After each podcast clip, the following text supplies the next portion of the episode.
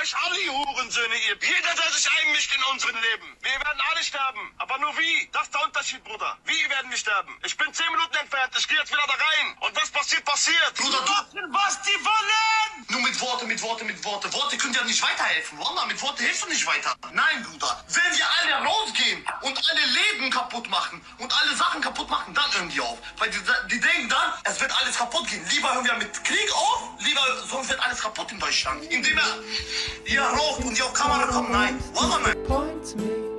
We put all our hopes in the six. Hallo und herzlich willkommen zu Adrats Podcast. Mein Name ist Julian Adrat. Ich hatte letzte Folge mit einem wichtigen Punkt geendet. Ähm, nicht die Transe ist das Problem, nicht die Transe im Frauensport. Nicht der Moslem ist das Problem. Nicht der Moslem, der vor dem Brandenburger Tor seinen Hintern gen Himmel streckt und seinen Machtanspruch demonstriert. Wir sind das Problem. Die Gesellschaft ist das Problem. Die Männer in Frauensport. Männer im Frauensport zulässt und junge muslimische Männer ungehindert über die Grenze. Ja? Klar, ich meine, wenn man diese arroganten Szenen sieht, letztlich äh, denkt man sich ja auch immer so ein bisschen nach dem Motto, seid ihr wahnsinnig, seid ihr, weiß ich nicht, was macht ihr, wenn der Wind sich mal dreht? Okay, ihr hasst die Juden, ist okay, ihr marschiert zu Zehntausenden, äh, zu Zehntausenden an deutschen Wahrzeichen auf. Jetzt fängt sogar der Kanzler an, Sätze von sich zu geben, für die man noch vor einem Jahr, noch vor einem Jahr, das muss man sich auch mal vorstellen, noch als rechtsradikal diffamiert worden wäre. Der Spiegel bringt es groß auf seinem Cover. Ähm, auf der anderen Seite, okay, man versteht ja auch das Selbstbewusstsein, man vergleiche die Bilder, Zehntausende gewaltbereite, junge Männer im besten Alter, Alter auf den Pro-Hamas-Demos und dagegen die 10, 15.000, wenn es hochkommt, auf der Pro-Israel-Demo. Und man schaue sich die Bilder an. Alte Menschen, liebe Freunde und Freunde, innen. Alte Menschen. Aber das ist, was eine Gesellschaft bekommt, die die Knie vor dem Homo-Kult beugt. Ganz einfach. Ja? Sie bekommt keine Kinder mehr. Sie stirbt letztlich. Und man bedenke, zu dieser Demo pro Israel haben alle, alle, wirklich alle großen deutschen Institutionen aufgerufen. Und natürlich ist es eine Farce, wenn da Steinmeier und Konsorten sprechen. Die Leute, die die Leute ins Land gelassen haben, können schlecht jetzt auf einer Demo sprechen und Judenhass beklagen. Natürlich ist das lächerlich. Und jeder, der. Ich wäre ich wär, ich wär hingegangen. Ich war krank, ich bin jetzt immer noch ein bisschen erkältet. Aber man versteht die Menschen, die sagen, kann ich auch nicht hingehen. Was, was will ich mir da von Steinmeier anhören, der mich noch vor einem Jahr als Nazi tituliert hätte, wenn ich die ungehinderte Zuwanderung kritisiert habe. Übrigens, ich bin ja trotz allen Zuspruchs, der mich freut, insbesondere der Begrifflichkeit wegen, Kultur des kollektiven Versagens, ja, ähm, ähm, äh, bin ich da nochmal in die Recherche gestiegen. Und die Artikel sind ja gelinde gesagt tendenziös. Ich fand zum Beispiel eine, eine Bilderreihe, also hier, es waren 49 Bilder mit dem kleinen Text jeweils drunter. Von wegen dunkles Mittelalter. Diese Erfindungen verdanken wir dem Islam, lese ich von NTV. Islam und Wissenschaft, für manchen mag das nicht zusammenpassen, doch weit gefehlt. Das Jahrtausend nach der Entstehung des Islam gilt in der arabischen Welt als goldene Ära und viele Erkenntnisse prägen bis heute auch das Leben in der westlichen Welt. Zum Beispiel soll Mohammed höchstpersönlich die Zahnbürste erfunden haben, so sagt es der Bericht von NTV. Letztlich waren es aber doch nur Stöckchen, ja, die man vom sogenannten Zahnbürstenbaum abgebrochen hat. Ich habe gerade noch so ein bisschen den Duktus in mir drin, als würde ich ablesen, aber tue ich ja gar nicht mehr. Also, ja, das ist jetzt mein Kommentar zu ähm, der Behauptung äh, der Zahnbürsteninnovation. Und ja, sie haben sich also Stöckchen vom Zahnbürstenbaum abgebrochen und damit im Mund rumgestochert. ja, Stichwort Hygiene. Es ist nicht auszumalen, wo wir heute, jetzt lese ich wieder, ja, wo wir heute ohne die Erkenntnisse großer muslimischer Denker heute stünden. Die Erfindung der Lupe wird einem Muslim zugeschrieben. Al-Hudson erkannte auch, dass sich, man höre und staune, gewölbte Glasoberflächen zur Vergrößerung eignen. Er gilt als Erfinder der Lupe. Jetzt muss man natürlich sagen, liest das ein Mensch. Aber man muss schon sehr im Wachkummer sein, um da nicht aufzumerken. Um das Jahr 1000 herum soll die Lupe erfunden worden sein? Hat es nicht immer schon geregnet? Konnte man nicht an einem Regentropfen schon vor 100.000 Jahren sehen, dass sich an der gewölbten, durchsichtigen Oberfläche also etwas, äh, unter der, dass sich da etwas vergrößert? Nein? So, ich bin auf Wikipedia gegangen. Übrigens unendlich lustig, wer es noch nicht mitbekommen hat. Elon Musk hat Wikipedia eine, eine Milliarde Dollar geboten, wenn sie sich umnennen in Dikipedia. Und jemand hatte geschrieben, ja gut, das können Sie einfach machen, umnennen und gleich wieder den alten Namen wechseln, zum alten Namen wechseln. Und ähm, Elon Musk hat geschrieben, ja, schon für ein Jahr, ich bin ja kein, ich bin ja kein Idiot. LOL. Also, Wikipedia. Ähm, wie gesagt, man muss sich das nochmal vorstellen. Zu Jesu-Zeiten wussten Menschen nicht, dass man ne, sowas unter einer Oberfläche vergrößern kann, vergrößern, sehen kann.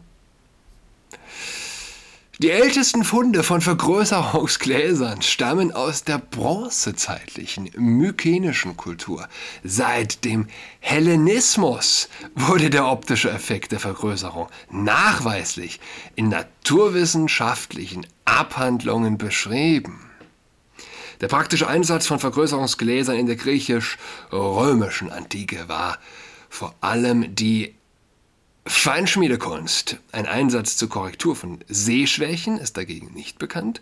Ein interessanter Fund eines Vergrößerungsglases aus dem 7. oder 6. Jahrhundert vor Christus, liebe Freunde und Freunde innen, vor Christus, ja? Der Islam ist 600 Jahre nach Christus ins Leben gerufen worden, stammt etwa aus Ialysos, Rhodos. Erst heute im Archäologischen Museum Rhodos zu sehen. Also, Bronzezeit. Bronzezeit. Und äh, ich weiß es nicht. Was, was mit den NTV? Mit dem, äh, was ist die Intention des Autors auf NTV? Es ist ja doch, ja, primitiv, dass man sich nicht, dass man sich tatsächlich nicht schämt.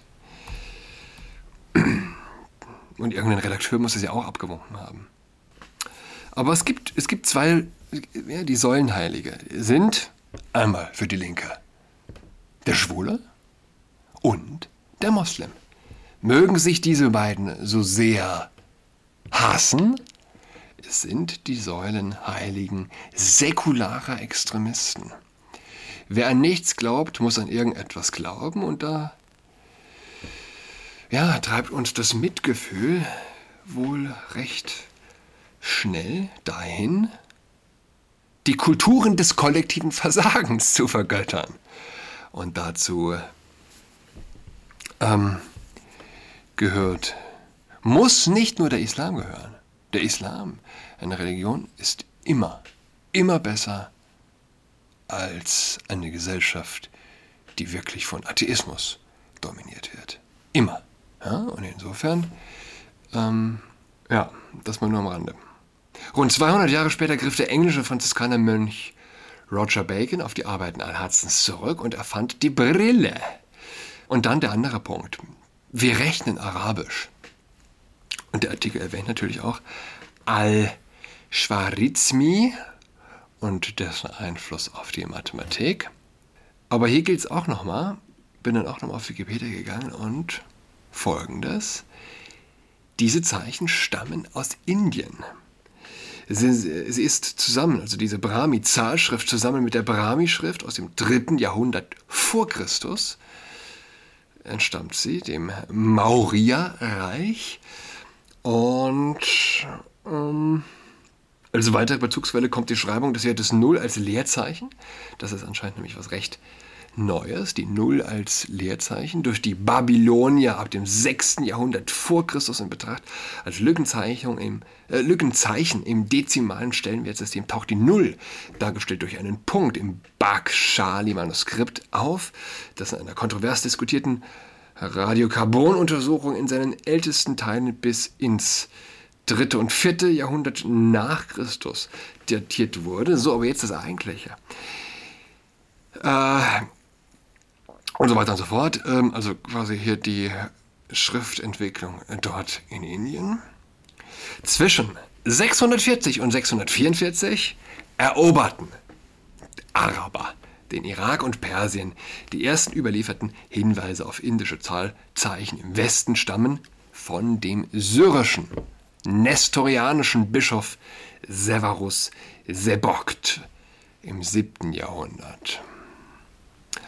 Also, Eroberung und letztlich ist auch hier die Überlieferung zumindest nicht wegzudenken, selbst was die Zeitschrift angeht.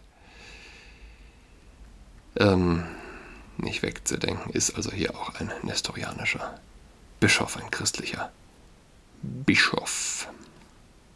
Was auch interessant ist, dass um 18, äh, 825 schrieb also der persische Mathematiker, Astronom und Geograph Al Schwarizmi sein Werk über das Rechnen mit oh, das Rechnen mit indischen Zahlzeichen, das nur in lateinischer Übersetzung bekannt ist. Es ist nur in lateinischer Übersetzung bekannt, fragt man sich natürlich auch, war denn den Menschen dort im blühenden islamischen Mittelalter das Ganze nix wert, dass es also niemand überliefert hat und es wieder die lateinisch schreibenden Mönche brauchte.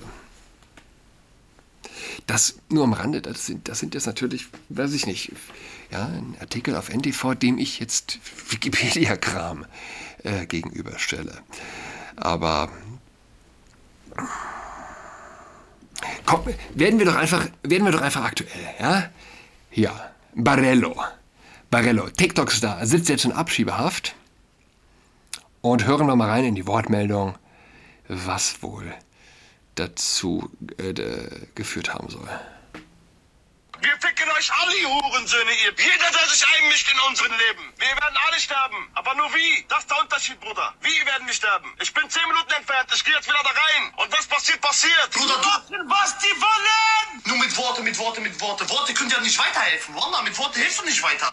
Mm, kurz zur Einordnung. Es geht also um die Krawalle in Berlin. Die Pro-Hamas Krawalle und Demos am Potsdamer Platz nehme ich an, dass es da jetzt im Speziellen darum geht. Oder um äh, ja, Sonnenallee. Nein, Bruder. Wenn wir alle rausgehen und alle Leben kaputt machen und alle Sachen kaputt machen, dann hören die auf. Weil die, die denken dann, es wird alles kaputt gehen. Lieber hören wir mit Krieg auf, lieber sonst wird alles kaputt in Deutschland. Indem er ihr raucht und die auf Kamera kommen. Nein. Wallah, nein, da hört Krieg nicht auf. Wallah hört nicht auf. Stark. wir müssen alle aufsehen. Warte, warte, tut keiner, weil wir sagen, nee, Polizei lässt Ja, okay, warte, lass mich einen Satz sagen. Lass mich einen Satz sagen. Stark. Du und ich haben genug Reichweite. Lass ein Demo machen in Berlin. Wir machen alles kaputt, was wir sehen. Du machst alle Läden kaputt, damit die, die Krieg machen, nichts zu fressen haben. Du brennst deine Leute an. Du machst alle Sachen kaputt, damit die Schrei, lass mich doch aus. alles kaputt machen. Dann werden die aufhören. Weil durch Muslime, die meisten, die was zu fressen haben wegen Muslime, weil Muslime gehen arbeiten. Wir sind die Mitarbeiter. Wallah, wir müssen alles aufhören. Wir müssen alles boykottieren. Und alles geht kaputt. Durch Muslime werden die alle reich. Wir Muslime sind stärker, Wallah. Mit Worte kann man nichts äh, bezwecken. Verstehst du, was ich meine? Es macht, ist ja auch irgendwie sympathisch.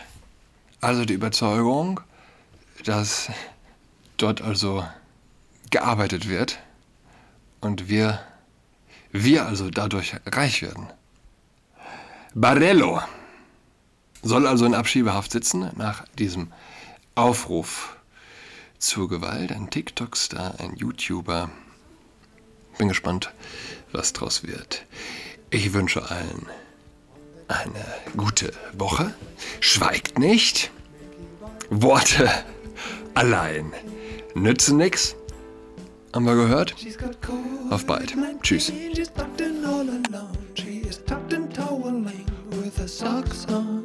She's got COVID 19. She's tucked in all alone. She is tucked in toweling with her socks on.